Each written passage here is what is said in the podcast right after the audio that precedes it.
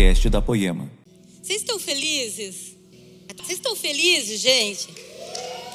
Gente, eu estou muito feliz de estar aqui. Tem muitas pessoas aqui que não me conhecem. Eu sou a Maria. Eu sou esposa daquele homem bonito ali, Henrique Prado. Meu filho está ali. Dá um tchau, Enzo. Nós somos da Poema de Guarulhos. E eu estou muito, como eu falei, muito feliz de estar aqui e compartilhar algo de Deus para vocês. Vocês não estão aqui para ver alguém, mas eu creio que vocês estão aqui porque vocês querem mais, amém? Mais e mais de Deus. Vocês estão comigo? Então feche seus olhos aí, fica de pé, vamos orar. Jesus, nós estamos aqui, Deus, porque nós cremos, nós cremos no Seu poder, nós cremos que o Senhor pode transformar as nossas vidas. Senhor, nós queremos mais. Não estamos satisfeitos, Deus, no raso, não, mas nós queremos mergulhar. Então, Deus, nessa noite, dá uma porção especial para cada um aqui, Jesus. Para cada um que veio aqui, Jesus, vem respondendo, Pai. Vem trazendo resposta do céu. Vem trazendo entendimento, Jesus, para que eles possam dar passos e passos a mais, Pai, no Senhor, que eles possam cada vez mais, Deus, distinguir a tua voz, seguir aquilo que o Senhor está falando, Jesus. Nós precisamos de ti, Deus. Nós precisamos do teu amor, Jesus. Nós somos totalmente dependentes de ti, Deus. Então vem, Jesus, faz em nós, traz o seu sobrenatural aqui, Jesus. Nós queremos o seu sobrenatural, Deus. O Senhor é um Deus que pode fazer muito, muito mais do que nós pensamos, nessa noite, Deus, vem falar conosco. Vem renovar as nossas forças, Deus. Nós cremos em Ti, nós te amamos, Jesus, nós te amamos, Deus. Tu és poderoso, Tu és Deus. Obrigado, Jesus. Amém, meus queridos? Amém. Pode sentar. Eu estou muito feliz. Para você que está aí na sua casa, né, vendo pelo YouTube, podcast, que você receba também na mesma porção, na mesma intensidade que nós estamos aqui. Amém? Querido, semana passada eu estava lendo um livro e eu me deparei com uma frase de um pastor que dizia assim: presta atenção. Se Deus respondesse todas as suas orações que você faz, né, ou fez ultimamente, você teria mais de Deus ou você teria mais coisas? Responde para você aí. Você teria mais de Deus, está pedindo Deus, eu quero mais, ou você teria mais coisas? Tem gente que acorda, nem fala assim, bom dia Deus, bom dia Espírito Santo. Quem leu esse livro? Bom dia, Espírito Santo. E a gente já fala: Deus, abre uma porta para mim de emprego. Ai, tanta porta. Deus faz um milagre. Deus traz o varão. Deus traz aí meu casamento. Jesus, eu preciso de, um, de dinheiro. A gente já começa pedindo, né? A gente tem que falar: Bom dia, Jesus. Ai, Jesus, dormiu bem também? Você não dorme, mas eu dormi, Jesus. Ok? Vocês estão entendendo? Queridos, fazer pedidos a Deus, orar para que Deus faça algo na nossa vida, isso não tem nada de errado. Mas nós precisamos desenvolver uma relação pessoal íntima, onde nós, sabe, a gente possa conhecer mais e mais a Deus. Não conhecer, não querer aquilo que Ele vai dar, mas conhecer quem Ele é. Me ajuda aí, pode me ajudar. Nós precisamos, gente, acessar um lugar em Deus que ainda eu e você não acessamos. Deus é muito, mas muito intenso. Não dá para conhecer Ele num secreto, dois, três. Não, é a vida toda, é a eternidade toda. Não tem como conhecer Deus só lendo toda a Bíblia. Eu li toda a Bíblia. Não conheceu Deus. Ele é muito mais. Ele não tem começo, ele não tem fim. Ele é o quê? Eterno. Me ajuda? E Jesus, ele deseja, sabe, estar com cada um de nós. Jesus faz assim, ó, ele bate, ele bate a porta. Mas muitos dizem assim: ai, Jesus, estou cansada hoje, estou cansada. Cantares fala isso. Tá lá, lá Jesus na porta batendo, e ela, ah, já, já tirei minha roupa, já, já limpei o meu, meus pés. O noivo está na porta. E às vezes a gente fala, estou cansado, e o noivo está lá, ei, eu quero entrar, eu quero ceiar com você, eu quero pôr uma mesa e quero estar com você. E como isso é importante. Porque tem muito mais de Deus, como eu falei, para que eu e você possamos experimentar. Tem mais de Deus muito mais, tem muito mais de Deus que nós já vimos, do que nós já ouvimos, ou que nós já sentimos. A palavra diz: olho nenhum viu, ouvido nenhum ouviu, mente nenhuma imaginou o que Deus tem preparado para você e para mim. Dá um glória a Deus. Você não imaginou ainda, mas Deus tem algo surpreendente sobre a tua vida. Você nem imagina aonde Deus pode te levar, aonde Deus pode, sabe, é, fazer através de você e em você. É muito, é muito extenso. Hoje eu quero chacoalhar. Jesus falou: chacoalha eles. Eles não sabem para onde eu vou levar e eu quero levar eles a me conhecer mais. Queridos, tem mais.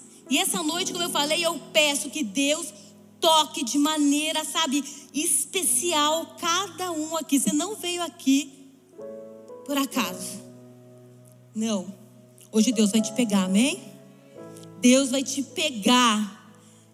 Jesus coloca em nós, sabe, um desespero, um anseio por Ele, que a nossa fome, a nossa sede por Ele seja assim, sabe, intensificada. Como diz aquele salmo, como uma corça anseia, vamos lá? Por águas correntes. A minha alma anseia por ti, ó Deus. A minha alma tem sede de Deus. Será que a sua alma está com sede de Deus? Ou você está com sede de ir embora, de fazer qualquer outra coisa? Ei, Davi falando: a minha alma tem sede de ti, Deus. Quando poderei entrar e me apresentar a ti? Ei, Jesus, eu tenho que ir para o meu secreto. Eu quero Deus. A alma anseia. A gente tem que querer Deus como a gente quer beber uma água. Porque Ele tem tudo que eu e você precisamos. É Ele, não tem ninguém mais. Não tem na pessoa do seu tal do seu lado, não tem. Pode ter alguma coisa, mas não tem tudo. Tudo que nós precisamos está em quem? Está nele. Está nele. Vocês estão entendendo? A presença de Deus deve ser um grito do nosso espírito, um suspiro da nossa alma, o desejo mais profundo do nosso coração. Deus quer se revelar, queridos, para aqueles que querem Ele, os verdadeiros adoradores, que o adoram em espírito e verdade, os adoradores que querem, eu quero você, Jesus. Eu entendi que a vida não dá sem você, não consigo viver, Jesus. Não tem como, não tem como, meus amigos. Então se exponha se exponha aos ambientes de busca. Sabe os ambientes de busca? Sabe qual é? Não é o Google, não. Ambiente de busca não é o Google. Ambiente de busca de Deus é o seu secreto. Sabe aquela hora que você fecha tudo, você larga tudo e vai ter com Ele. Outro ambiente de busca qual que é?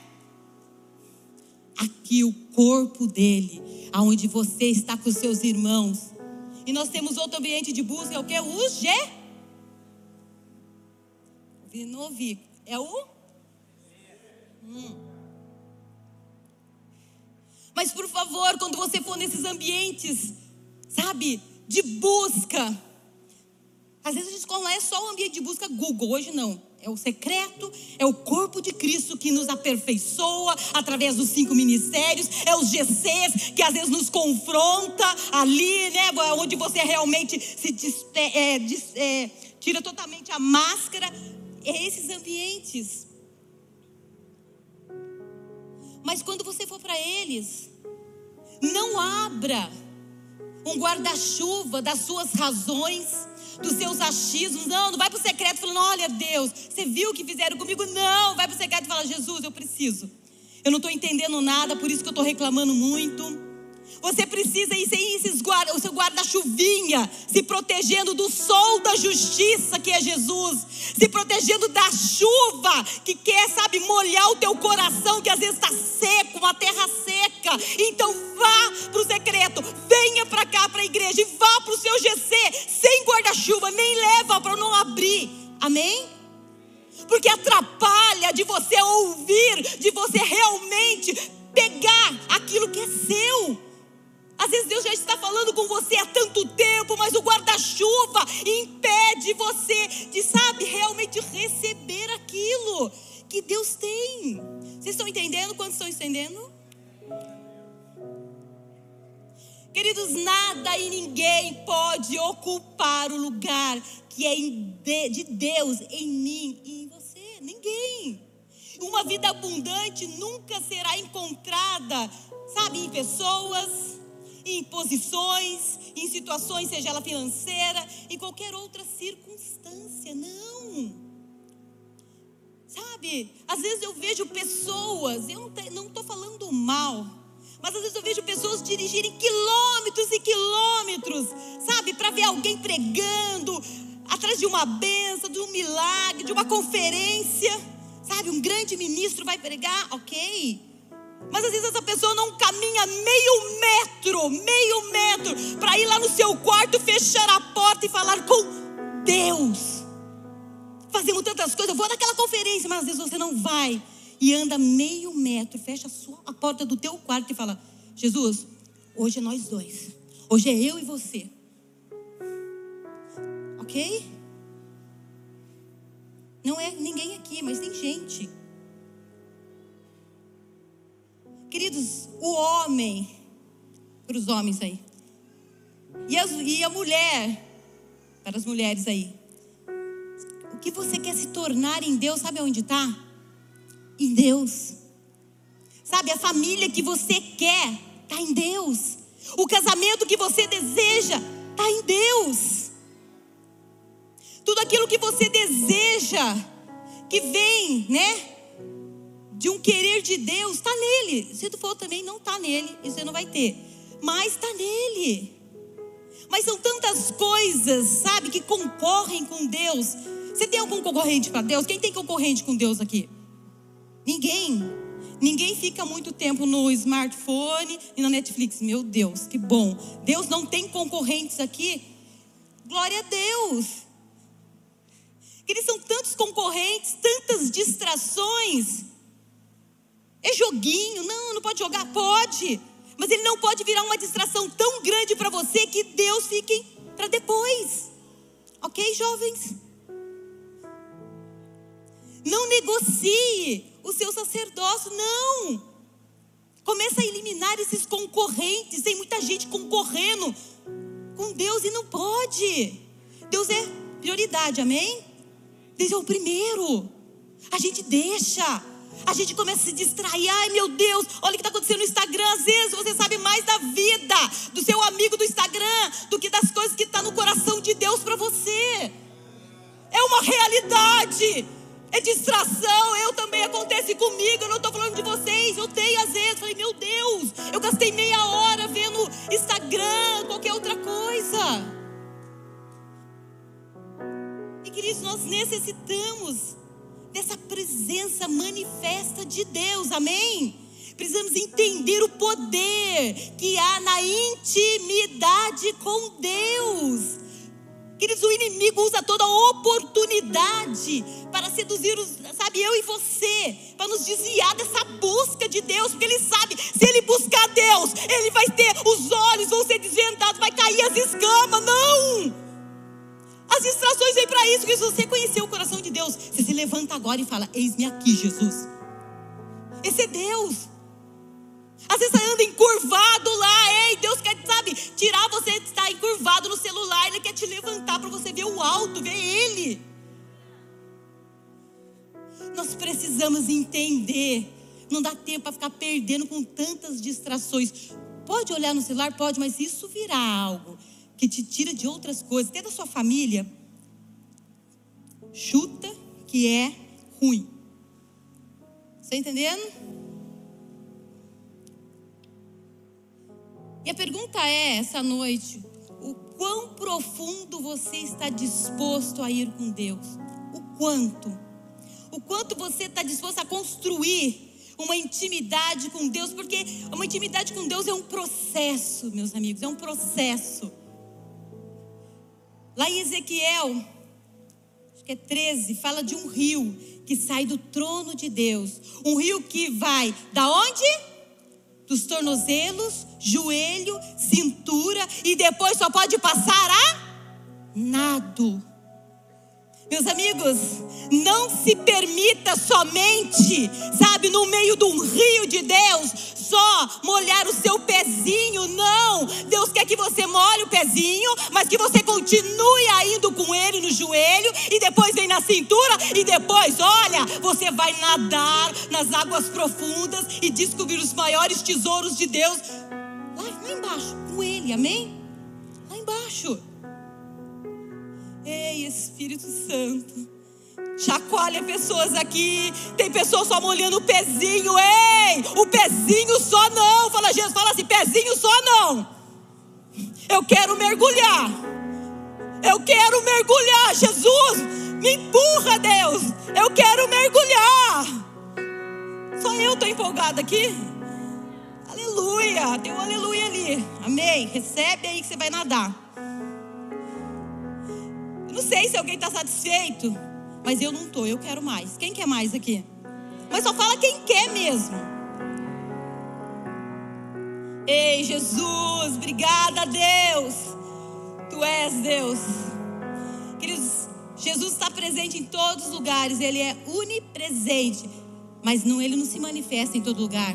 Ele se manifesta onde Ele é adorado, onde Ele é celebrado, onde Ele é único, onde Ele é Senhor.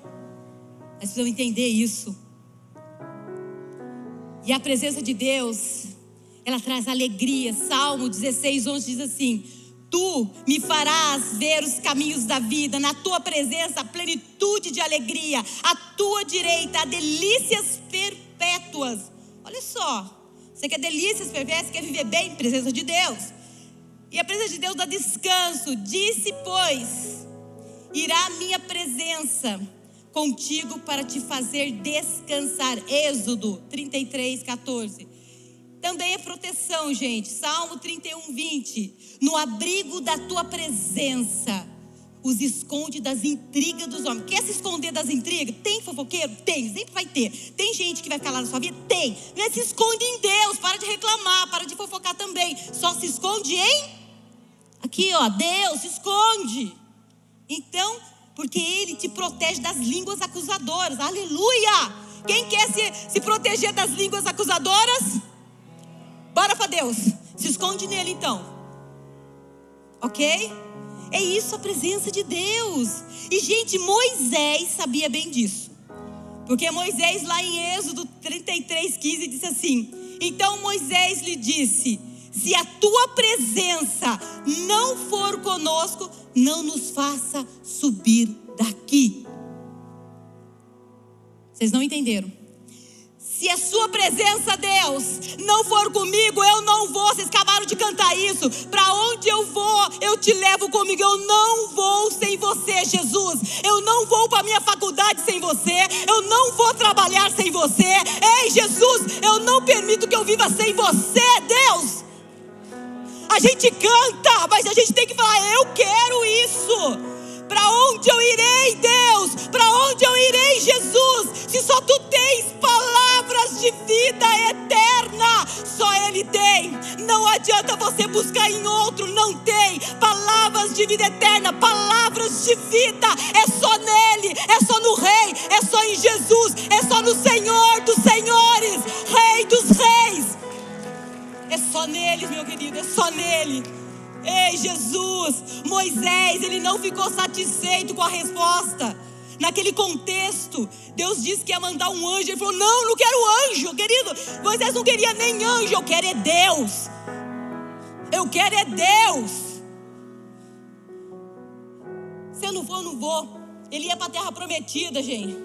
Ele estava disposto a abrir mão da promessa, mas não da presença. Querido, promessa sem a presença de Deus é só realização pessoal. Sai dessa. É com Deus que você vai. É com Deus que você vai vencer na sua vida.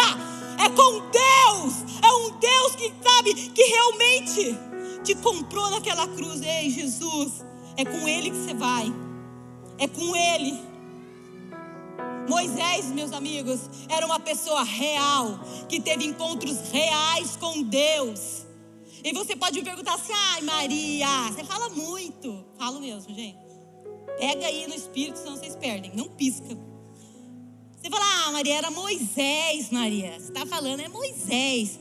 Queridos, mas Deus ainda é Deus. Era Moisés, mas Deus ainda é Deus. E Ele faz. E Ele quer estar com você. Ele quer ter um relacionamento pessoal com você. Não porque, sabe? A presença de Deus, meus amigos, ela nos santifica. Não é pela força do nosso braço. A nossa vida exposta à presença de Deus afetará, sabe o que? A nossa forma de conversar. Sabe aquela língua venenosa? Na presença de Deus, quando você entra lá, a sua língua vira uma língua abençoadora. Olha que, lindo. Vamos orar para os fofoqueiros todos ser, sabe? Transformados por Deus, cheios de Deus, a sua conversa muda, o seu comportamento muda. Você não falava com ninguém, ah, fica quieto aí, nem dá bom dia. Muda! Gente com Deus muda. Os seus pensamentos, que era assim, nossa, quando vai acabar esse culto? Não aguento mais. Meu Deus, preciso ver. Vai mudar. Você fala, Deus, eu quero mais. Seus pensamentos mudam. Vou entrar naquele site, meu pensamento está lá, mas eu falo, não, não, meus pensamentos não são mais esses. Gente, a presença de Deus nos faz pensar diferente, agir diferente, falar diferente, amar diferente, servir diferente. E Deus, olha só, Deus, eu creio muito nisso. Deus quer transicionar meninos e meninas para homens e mulheres maduros. Porque menino e menina, sabe? Menino, menina, quando não tá mal, quando acontece alguma coisa, sabe? Quando não é nada do jeito que ela quer, pega mal. Meninas e meninos pega mal. Fica com cara feia. Fica de mal, tô de mal. Sabe aquela coisinha assim, tô de mal. Bate porta, chuta balde, faz pirraça. Mas homens e mulheres maduros, sabe o que eles fazem? Eles sentam à mesa e resolvem os problemas à luz da palavra. Sabe lá, numa mesa onde a palavra viva está, que é Jesus, é, sabe, há algo maior do que o que eu penso e o que você pensa. Ali se resolve os problemas. Amém? Homens e mulheres maduros não guardam, sabe o que homens e mulheres maduros fazem? Eles guardam a sua opinião, silencia a sua razão e fica com a opinião de Deus para trazer direção e destino para a vida dela e dos outros. Para de pôr sua opinião em tudo, às vezes é nem o que Deus quer em Deus. É isso, nós precisamos, nós somos transformados, sabe? Nós influenciamos pessoas, nós afetamos uma cidade, mas com Deus, sem Ele é só barulho. Sem Ele é sem sentido, você cansa logo. E o mundo dá faminto, e o mundo quer, o coração das pessoas estão vazio. Mas nós somos aqueles que carregam o pão vivo, amém? Que vai alimentar. Então você precisa buscar para você e você precisa transbordar, não buscar só para você. Sabe quando você busca tanto para você, tanto para você, que você começa a transbordar? É esse transbordo que as pessoas vão, sabe, experimentar de Deus através da sua vida. É esse transbordo. Nós precisamos entender isso. Então confie em Deus. Abraça os seus processos, deixa Deus fazer o que Ele tem que fazer na sua vida. Para de dar desculpa, para de se esconder, para de se achar vítima. Não, fala Jesus, eu preciso transbordar. A minha família precisa disso. No meu trabalho tem pessoas vazias, tem pessoas se suicidando, tem pessoas que estão indo para um caminho que não tem volta. Deus, eis-me aqui, amém? Quanto mais você expor isso, mais você vai sentir queimar isso. Eu sinto todo dia esse queimar no meu coração. Sabe? Todo dia, eu estou lá em Guarulhos, queima no meu coração. A Bíblia diz, eu estou pouco tempo, vamos andar mais rápido. A Bíblia diz que a geração de Eli perdeu a presença de Deus. Queridos, a Bíblia diz em 1 Samuel, lá no capítulo 4, que a geração de Elica, ele sabe, é, na geração de Eli, a arca do Senhor foi roubada, foi levada pelos filisteus, pelo inimigo. E naquele tempo, os filhos de Eli, eles eram muito corruptos, sabe? Eles não conheciam o Senhor. Ou seja, eles até conheciam, mas eles não reverenciavam, eles não o buscavam, eles faziam o que eles mesmos, sabe? O que eles queriam, o que eles sentiam no coração. Eles desvalorizavam a presença de Deus. Sabe? Com todo tipo de pecado, prostituição. E o pior de tudo é que o seu pai, Eli, que era o sumo sacerdote, que era o pai deles, ele sabia dessas coisas, mas ele não tomou nenhuma atitude para mudar aquela situação. Ele fez uma vista é, grossa, ele não confrontou os seus filhos. E como pai, né, como eu e você somos pais, tem meu filho ali. Meus queridos, agora eu vou falar um pouco com os pais. Aquele pai ali, Eli, ele era um sacerdote, mas ele era pai, ele viu seus filhos pecando e ele ficava encobrindo tudo. Mas eu creio que Deus quer levantar pais aqui que vão confrontar em amor, amém? Vão confrontar, porque nós precisamos, sabe, ver que os nossos filhos são um alvo muito, sabe, pontual do inimigo. O inimigo quer levar uma geração que está começando agora. E nós precisamos ficar em alerta com isso. Os filhos de Eli estavam fazendo tudo errado e o seu pai não confrontava. E o que aconteceu? A arca foi levada e os filhos deles acabaram, sabe o que? Morrendo. Muitas vezes nós estamos tão preocupados em construir casa. Eu preciso de uma casa, eu preciso de móveis, eu preciso de uma TV de sei quantas polegadas, sei quanto LED. E a gente quer construir casa, mas a gente não constrói lar, família mesmo. A gente está às vezes levando nossos filhos, nós queremos levar nossos filhos a tantos lugares, mas nós mesmos não somos um lugar, sabe, seguro para os nossos filhos abrir o coração e a gente poder ministrar a eles, dar uma direção. Talvez alguns pais aqui você não está dando nenhuma entrada, sabe, nenhuma brecha para o seu filho entrar e falar: pai, eu estou precisando. Tem coisa que eu estou fazendo e não é legal, eu estou sentindo isso. A gente está preocupado com tantas coisas e tirando o foco do principal dentro da nossa casa, que é os nossos filhos, amém? Os nossos filhos. Há tanta coisa lá fora, e às vezes a gente está tão preocupado com a felicidade, com as realizações pessoais dos nossos filhos, e a gente só quer agradar. E a gente está formando, sabe o que? Filhos emocionalmente carentes e espiritualmente fracos. Não cria filhos fracos. Não. Tem até que todo mundo repete uma frase, não sei se eu vou conseguir repetir. Tempos fáceis fazem homens fáceis. Uma coisa assim, né? Não lembro a frase. Tempos difíceis criam pessoas fortes. É isso, gente. Então, se você deixar as coisas muito facinho para os seus filhos, talvez você crie filhos fracos. É isso que eu queria dizer, vocês entenderam? Pais que não sentam à mesa com seus filhos para conversar, tá abrindo uma janela, sabe, enorme para esses youtubers, para essas pessoas espertinhas, ó, chegar e discipular os seus filhos. E você perde toda a autoridade, todo o governo sobre a sua casa, sobre os seus filhos. Mas hoje eu declaro aqui: governo na, nos pais, autoridade para os pais.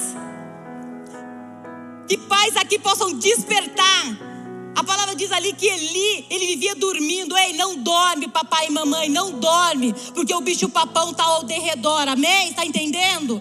Não dorme, desperta tu que dormes. Essa é a palavra para nós, pais, e para nós que estamos aqui. Desperta. Eles eu estou falando porque eu entendo disso. Eu tenho um filho ali, ó. Eu fico ali, ó, de olho. Você olha tudo que seu filho faz, ele vai no YouTube, está tá linkado comigo, eu estou olhando tudo. A gente precisa disso. A responsabilidade é minha, é sua, papai e mamãe, é nossa, é minha, do Henrique. Nós precisamos expor os nossos filhos à presença de Deus, até que eles sejam marcados por Deus, amém? E sabe qual o maior lugar que ele pode ser exposto à presença de Deus? Lá na sua casa. É lá que ele vê como você trata a sua esposa. É lá que ele vê, mamãe, como você trata o seu esposo. É lá que ele vê se realmente você fecha a porta do quarto. É lá que ele vê você adorando. É lá que ele vê. É lá que ele vê você falando assim: vamos para a igreja. Deus tá, vamos lá para o corpo, vamos para o GC. É lá que ele vê as suas respostas a Deus. Não é aqui na igreja, senta e fica ouvindo. Não, é lá. Nós precisamos começar na nossa casa. Os nossos filhos têm que ver isso. Os nossos filhos têm que ver uma verdade de Deus dentro das nossas casas. Amém? Nós precisamos. E filhos que estão aqui, seu pai não está aqui, você tem que ser uma resposta de Deus lá. Como está sendo o seu tratamento com seus pais? Trata aqui o pastor, o pastor lá, papai, ah, não quero falar, nem dar tchau, nem dar oi. Não pode. Não é assim, amém? Não é assim. E continuando, a arca foi levada. Então era uma geração que não se importava, sabe, com Deus. Se a gente for ver ali, eu vou estar me adiantando a ler, agora eu vou só falar, porque a gente não. Tem bastante coisa. Quem está com pressa aqui? Ah, todo mundo? Gente, e aí. A arca foi levada, porque eles levaram a arca para a guerra. Os filhos de Eli estavam tudo em pecado, não buscavam Deus, mas na hora do aperto, ah, vamos levar a arca, era tipo um amuleto da sorte. Às vezes a gente está no aperto e você fala, em nome de Jesus. No... Queridos, não é assim. Sabe, eles puseram Deus como um, um, um, amuleto da sorte, resolvedor de encrenca. Deus não pode ser um resolvedor, sabe, de problemas e encrenca só na nossa vida. Não. A geração de Eli saiu para a guerra, sabe, em nome de Deus, sem Deus. E tem muita gente perdendo guerra, porque sai no nome de Deus, mas só no nome. Sai no nome, ah, eu tenho um título, sou cristão, batizado, poemeiro desde 2008. Isso não garante nada. O que garante a gente perante o inimigo, perante as coisas é que é Deus em nós. Deus em nós a esperança, Deus em nós Deus em nós, porque o inimigo ele quer roubar, matar e destruir o nosso relacionamento com Deus, a nossa vida. Não queira viver, querido, sem a glória de Deus. Quando a arca foi roubada, foram avisar Eli que a arca tinha sido roubada, os seus filhos tinham sido mortos. Os filhos de Eli foram mortos. Nessa hora, Eli estava lá sentado numa cadeira e ele caiu quebrou o pescoço e morreu também. As consequências, queridos, não é só para uma geração. A geração de Eli morreu, a geração dos filhos dele morreram. Mas a, a esposa de Finéias diz a palavra lá que ela estava grávida. E quando o bebê nasceu, você vê, atingiu até uma, uma geração que ainda ia nascer. E ela colocou o nome no menino do quê? De Icabode. Foi-se a glória de Deus, foi-se a presença de Deus. Às vezes você anda errado, às vezes você não quer buscar Jesus e falar: ah, a vida é minha. Não, a sua vida atinge gerações, a sua vida não é só sua, ela tem uma ligação.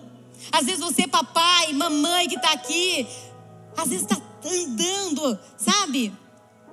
Às vezes distante de Deus, tá, tá pondo Deus tanto assim de lado, não tá mergulhando, seus filhos não te vê mergulhando, mas te vê enterrado talvez em algum programa, em novelas, em qualquer outra coisa.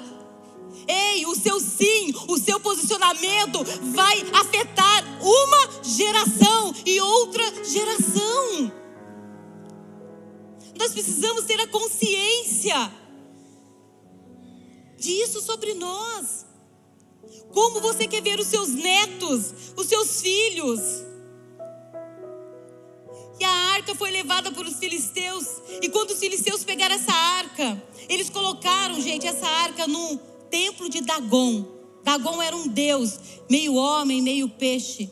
E quando eles colocaram lá dentro, sabe o que aconteceu lá no templo? Eles saíram, daqui a pouco eles voltaram, fez um barulho, eles voltaram. Esse deus Dagon tinha caído perante a arca. Aí eles falaram: Meu Deus, o que aconteceu? Levantaram. E depois ele caiu, quebrou a cabeça, quebrou todo, sabe, a, a, a, as mãos. Sabe o que isso diz para mim e para você?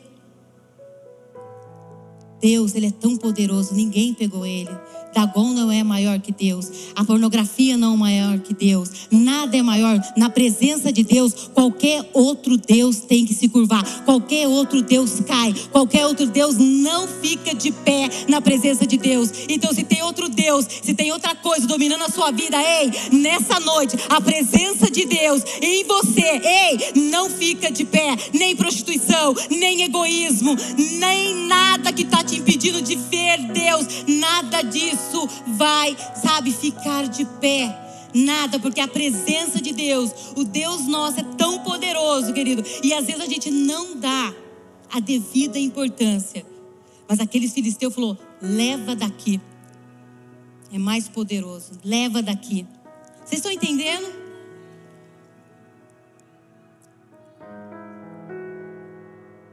Queridos, a geração de Eli perdeu a arca.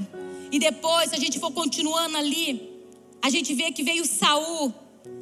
E Saul foi uma geração onde a arca já não estava, era a ausência da arca.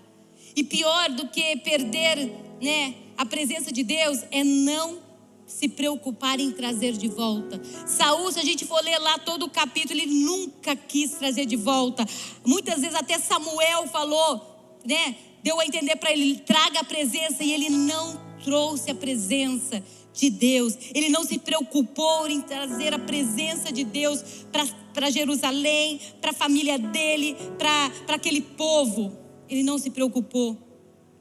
E nós hoje estamos vivendo, sabe, dias semelhantes ao de Saul, onde as pessoas não se importam, não têm interesse mais, não têm interesse em buscar a presença de Deus. Se fala tanto, ah, eu vou na igreja, sento lá e vou embora. É muito mais que vir à igreja, é ser a igreja, é ser o templo de Deus, onde Deus habita. Deus não habita nesse lugar, mas Deus habita em você.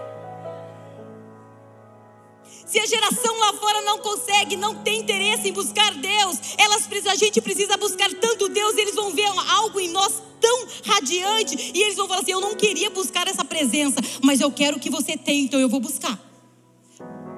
Alguém olha para você e fala: Eu quero que você tem, você é diferente, eu não sei o que é, quem é você. As pessoas precisam olhar para nós e ver algo tão diferente. Elas precisam entrar na, presença, na sua presença e sentir a presença de Deus. E é engraçado, eu estava lendo uma parte, gente. Tô aqui, eu sempre me perco na pregação, mas eu vou concluir. Eu estava lendo uma parte lá em Samuel que fala de toda essa trajetória da presença de Deus, da arca. E eu li que o tabernáculo no tempo em que a presença não estava lá em Jerusalém, o tabernáculo, o tabernáculo de Deus estava funcionando normalmente. Eu chorei quando eu li isso. Sabe, quando eu vi que estavam fazendo sacrifícios. Quem é o tabernáculo de Deus hoje? Quem é? Dá para funcionar sem a presença dá para funcionar, dá para fazer, ah, estou fazendo sacrifício sem a presença, dá para estar tá na igreja sem a presença, dá para estar tá cantando sem a presença, dá para poder pregar sem a presença. Eu falei, Jesus, dá para funcionar. Mas, queridos, nós não estamos aqui para funcionar, nós não estamos aqui para rituais religiosos, mas nós estamos aqui porque nós temos um relacionamento, nós temos uma intimidade com Deus nós não funcionamos, mas nós nos relacionamos com Deus. Ei, Jesus. Deus vai levantar homens e mulheres no meio dessa geração, eu creio, perversa. Vai, vai. E eu estou diante de muitos. Para trazer essa glória, sabe, de Deus, para trazer a presença. Como eu falei, Cristo em nós é a esperança da glória. O rei Saul viveu reinando, sabe? Viveu seu reinado preocupado com posição popularidade, aparência, poder. Ei, mas o principal não é isso. Porque o céu, ele não reconhece título, popularidade, não, mas intimidade fidelidade, sim. A gente vê lá que Saul, quando a gente está sem Deus, uma coisa que acontece sem Deus, estou dando umas puladas aqui, mas vocês estão entendendo. Quem está entendendo aqui? Queridos, sem Deus. Saul estava ali, sem a presença. Sem Deus a gente começa, sabe o que? Se comparar. Saul começou a ouvir que, ah, Davi matou não sei quantos, mais que Saul, ei! E ele começou a ficar com muita raiva. Ele falou o quê? Ele começou a, sabe, essa comparação virou uma inveja e ele se tornou perseguidor. Ei, sem a presença de Deus, você nem é abençoador, você não, sabe que você é um perseguidor. Às vezes você anda perseguindo irmãos, você anda perseguindo as pessoas porque elas estão sim fazendo aquilo que Deus quer e você está aquém daquilo. Deus está prosperando pessoas aqui. Deus prospera pessoas e você está olhando, ô oh, louco! Deus, aí está prosperando todo mundo e eu não, ei! Mas Ele está lá, Ele está no secreto.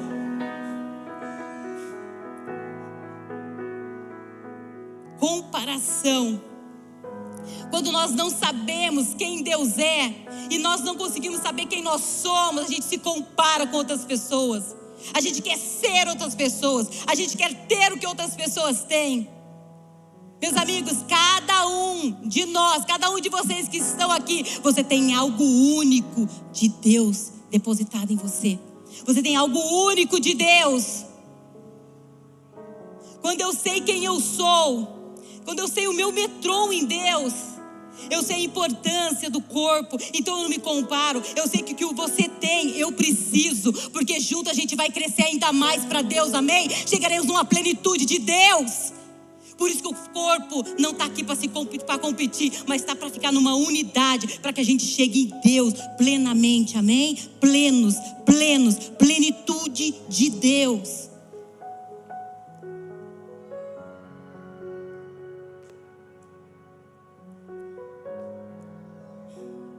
Diferente de Saul, Davi buscou Deus para governar. Davi buscou Deus. A gente precisa buscar Deus para governar a nossa vida, a nossa casa, as nossas finanças, tudo. Davi buscou Deus, ele falou: Eu vou trazer a arca, eu trarei a arca de volta. A arca estava lá na casa de Abinadab há 20 anos, a gente conseguia ver, foi prosseguindo ali na palavra. E aí Davi falou assim: Eu vou trazer a arca. E Davi foi lá e pegou a arca. Quem sabe a história, todos nós sabemos. Ele foi lá, colocou a arca num carro novo, com os bois novos lá. E aí a arca, os bois tropeçaram e a arca quase caiu. Uzá foi pôr a mão, morreu. A gente sabe dessa história.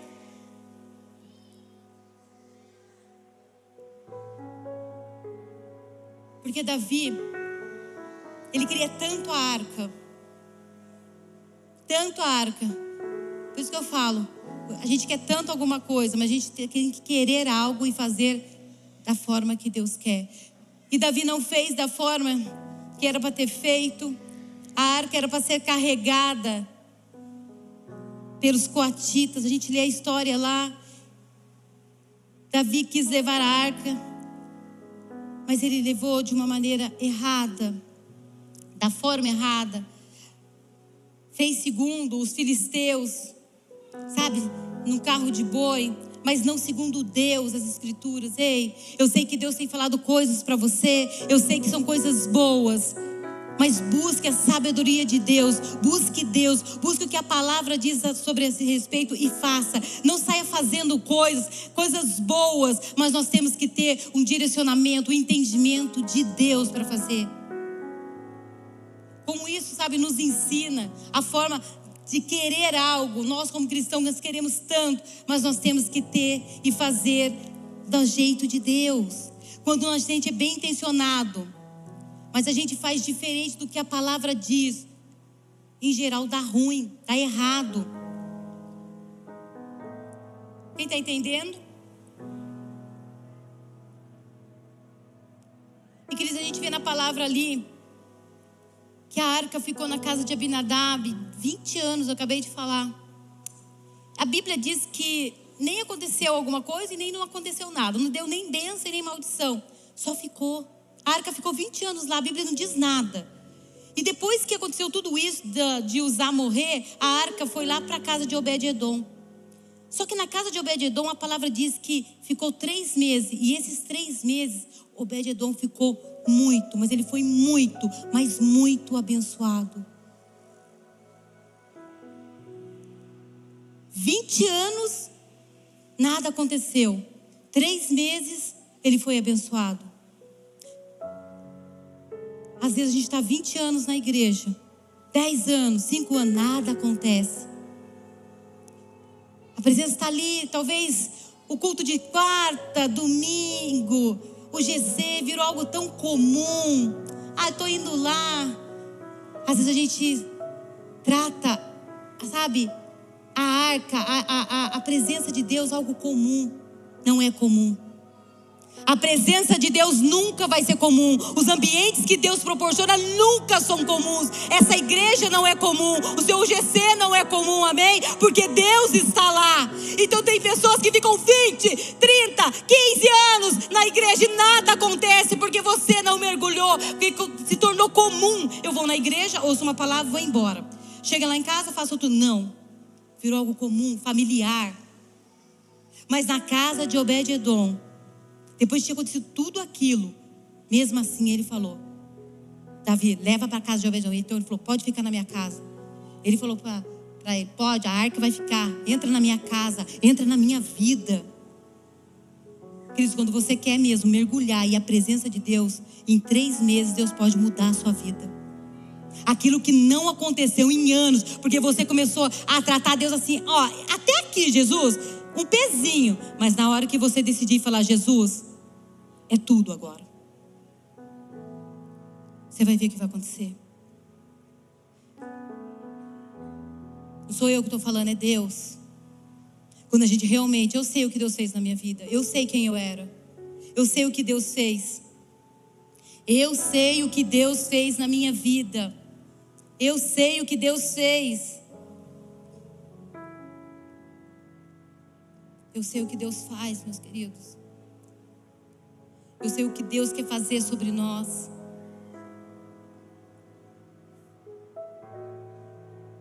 A palavra diz depois que Davi foi consultar a palavra e trouxe a arca da forma que era para trazer.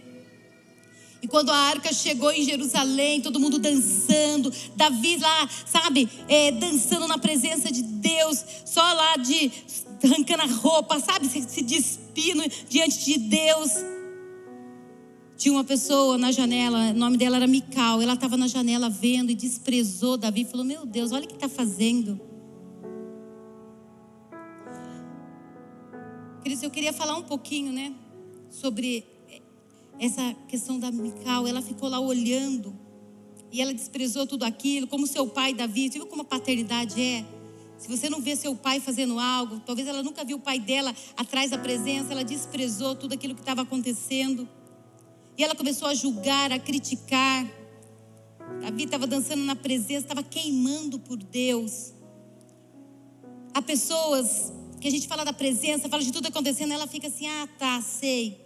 Ela fica na janelinha, só apontando o dedo. Fica na janelinha, criticando tudo. Meus amigos,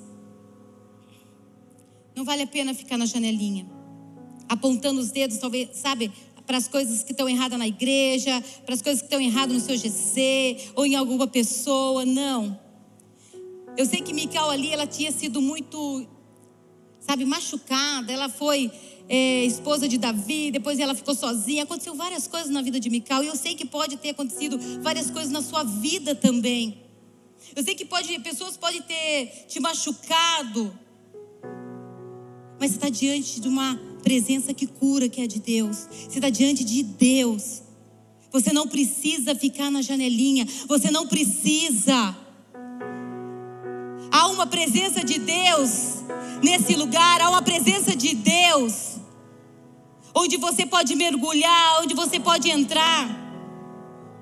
Você não precisa, porque Mical, ela ficou criticando, e a palavra diz que ela morreu sem filhos Cris, para de criticar, porque quando você só critica, aponta o dedo, você não frutifica. Você não dá frutos. Deus quer curar hoje, sabe, essas, as micais que estão só na janelinha. Você está falando assim: ah, a igreja não é como antes. Ah, o meu GC, o GC não é como antes, queridos. Nada é como antes. Eis que Deus está fazendo algo novo. Eis que Deus está fazendo coisas novas e você não está conseguindo enxergar aquilo que Deus está fazendo. Eis que Deus está fazendo tudo novo, mas você está parado no que foi e não está conseguindo ver aquilo que Deus está colocando diante de você. Ei, esse lugar tem cura. Ei, o GC tem cura. Deus está estabelecendo ambientes que é lá na sua casa, aqui ambientes onde você vai estar exposto a essa presença. Mas às vezes você, como Mical, aponta, critica. Ei, Mical, sai da janela. Deus está te chamando. Deus está te chamando. Dá um passo de fé. Para de querer lamber as suas feridas. Para de querer viver de passado. Ei, se exponha à presença de Deus. Deus quer te renovar. Deus está fazendo tudo novo. Ele quer renovar a sua vida, você, ele quer te fazer um odre novo, para você carregar esse vinho novo que ele está derramando. Eu não sei nem por que eu estou falando isso. Deus está fazendo algo novo. Tem gente que não entende, está preso. Ei! Em nome de Jesus, caia, caia, caia as correntes, caia a mentalidade. Ei, uma mentalidade não é escrava a sua mentalidade. A sua mentalidade é uma mentalidade próspera do reino de Deus. E o reino de Deus, ele está em movimento. E a gente tem que se mover. A nuvem, ela se move. E nós temos que se mover com ela. Amém. Amém, Jesus. Ei, Espírito Santo. Ei, Deus. Muda, Jesus. Que pessoas dê passo de fé. Ei, não há pessoa aqui mais que vai lamber ferida. Amém? Não, você não vai viver de feridas, mas você vai viver de uma palavra que Deus declarou sobre a sua vida. Ei, Espírito de Deus. Ei, Jesus, quebra as janelas, Deus. Ei, Jesus, nós te amamos, Deus.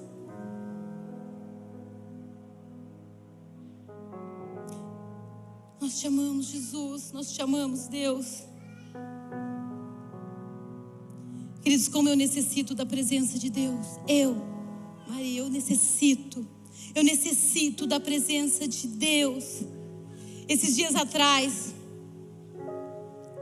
eu estava, eu tinha contado hoje com meu marido hoje, eu estava eu estava numa, sabe aquele mar calmo? Tem hora que a gente está nesse mar calmo, né? Eu estava num mar tão calminho, de repente, vem uma onda tão gigante, uma onda, sabe, gigante. E eu falei assim: Deus, será que uma barquinha aguenta? Aí eu olhei para o meu barquinho, olhei para mim, olhei para a onda, olhei para e falei: Deus, será? E queridos, aquilo agitou meu coração. E quando acontece isso, aí eu falei: Eu vou no meu quarto. Enquanto Deus não falar comigo, eu não saio daqui. Eu falei: Deus, meu coração está agitado. Meu coração, Jesus. Eu preciso que o Senhor fale comigo. Eu preciso que o Senhor fale comigo, Deus. E Deus falou com o meu espírito. Ele falou: Maria. Amém, Jesus. E Deus falou comigo.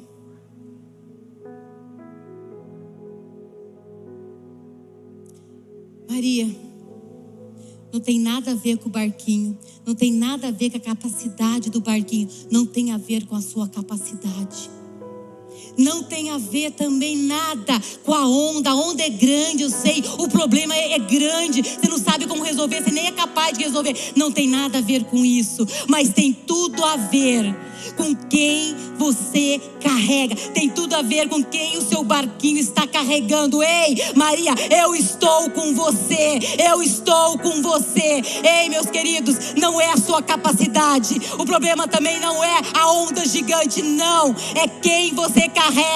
Ele está com você e ele falou: Maria, eu estou com você, queridos, naquela hora. A agitação que estava no meu coração, ela foi embora. E eu falei: Ei, é o Senhor. O problema mudou? O problema deixou de ser gigante? Não. A minha capacidade? Não. Mas Deus apareceu e falou: Eu que vou resolver isso. Esse é o nosso Pai, esse é o Deus que nós cremos, esse é o Deus que quer cuidar de nós, esse é o Deus que, quando eu não tenho força, Ele é a minha força, é na minha fraqueza que Ele se manifesta. Ei, Espírito Santo não tem a ver com a sua capacidade. Você não consegue livrar desse pecado. Não tem a ver com a sua capacidade. Não, não tem a ver. Não tem a ver. É grande isso. Está te derrotando, hein? Não, não tenha medo. Se você carregar ele no seu barco, ele não afunda e a tempestade ele acalma. Ele consegue. Ele faz. Ele faz. Ele aquieta a nossa alma.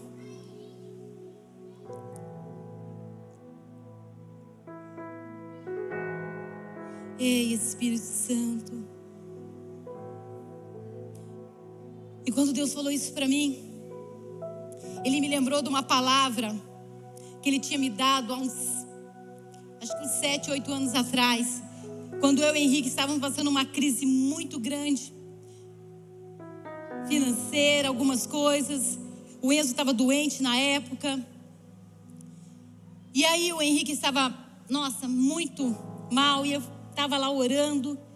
E eu falei, Deus nos ajuda. E Deus deu uma palavra para mim em Marcos, onde fala da multiplicação dos pães. Mas ele deu numa parte que ele falava assim: cuidado com o fermento dos fariseus. E aí os discípulos falaram assim: como assim, Jesus? É porque a gente não trouxe os pães. Jesus falou assim: o que, que vocês entenderam que eu não posso fazer? Eu não multipliquei pães e sustentei cinco mil homens. E naquela hora Deus falou assim: Maria, o que, que você não entendeu que eu posso fazer? Eu restaurei a sua vida. Você vivia na depressão. Antes de eu conhecer Jesus, eu vivia na depressão, eu era uma mulher triste. O meu casamento já tinha acabado. E Deus falou: O que você acha que eu não posso fazer? Eu tirei você dessa tristeza, dessa depressão.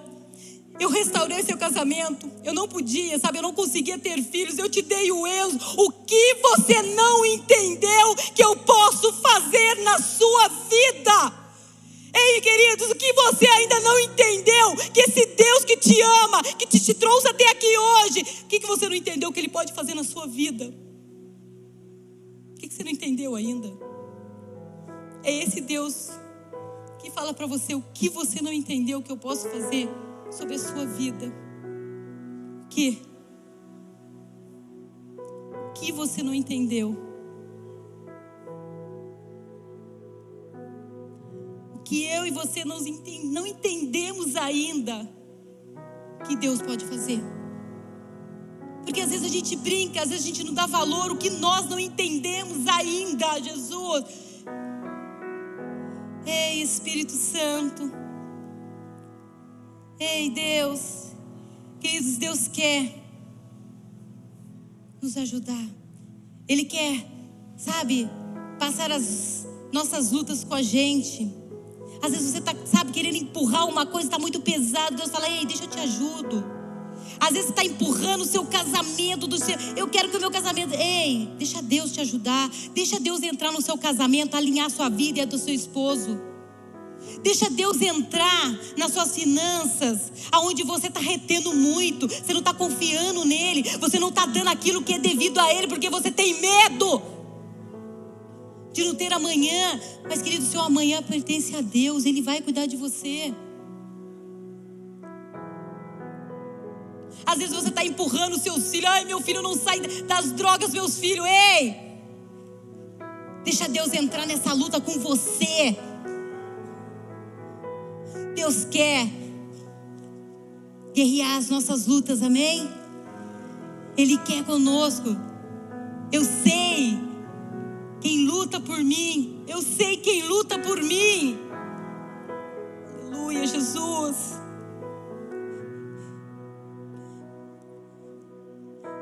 Eles lá em Mateus 27, 50.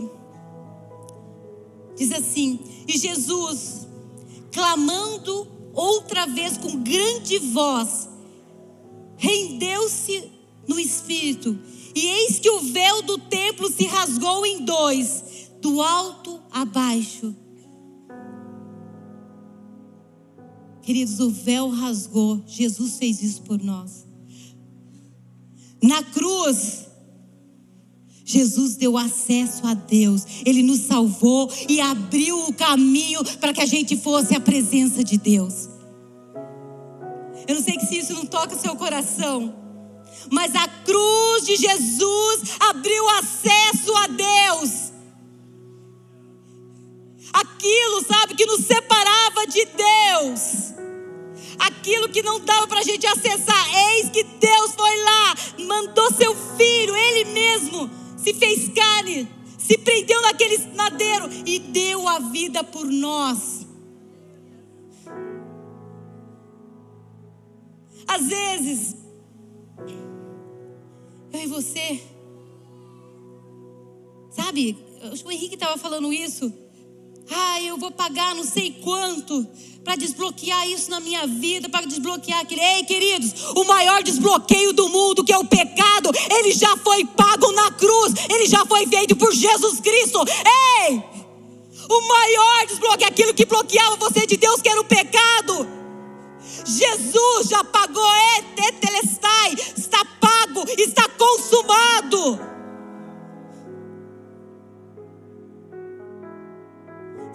Pago.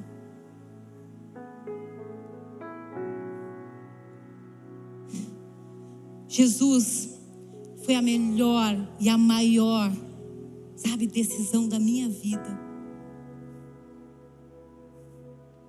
Foi a maior, foi a melhor. Faz 14 anos que eu estou com Jesus e eu queimo, eu falo, Jesus, por onde eu for, por onde eu pisar, Senhor vai estar comigo e eu vou falar para todo mundo que o Senhor fez, das maravilhas que o Senhor fez sobre a minha vida.